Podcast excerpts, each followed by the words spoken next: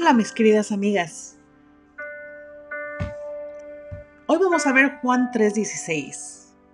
Dice, porque de tal manera amó Dios al mundo que ha dado a su Hijo unigénito para que todo aquel que en él cree no se pierda, mas tenga vida eterna. Veamos qué significa de tal manera amó Dios al mundo, pues resalta la grandeza e intensidad del amor de Dios con tal magnitud, con esa fuerza y energía, Dios mostró su amor para con nosotros, que siendo aún pecadores, Cristo murió por nosotros.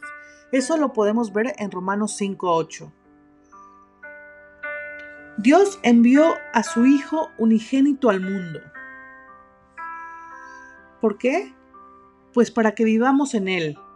En esto consiste el amor, no en que nosotros hayamos amado a Dios, sino que Él nos amó primero y envió a su Hijo para la redención de nuestros pecados. El amor y la bondad de Dios. Desde el Antiguo hasta el Nuevo Testamento podemos ver que el amor y la bondad de Dios son uno de sus atributos. Claro, Dios es bueno y para siempre es su misericordia. Eso está en Salmos 136, 1. Todo aquel que en Él cree no se pierda, mas tenga vida eterna.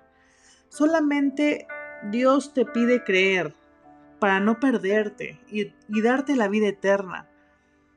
Porque algún día, mis amigas, esta vida terminará, pero Dios te ama tanto que solo te pide creer para darte esa vida después de la muerte.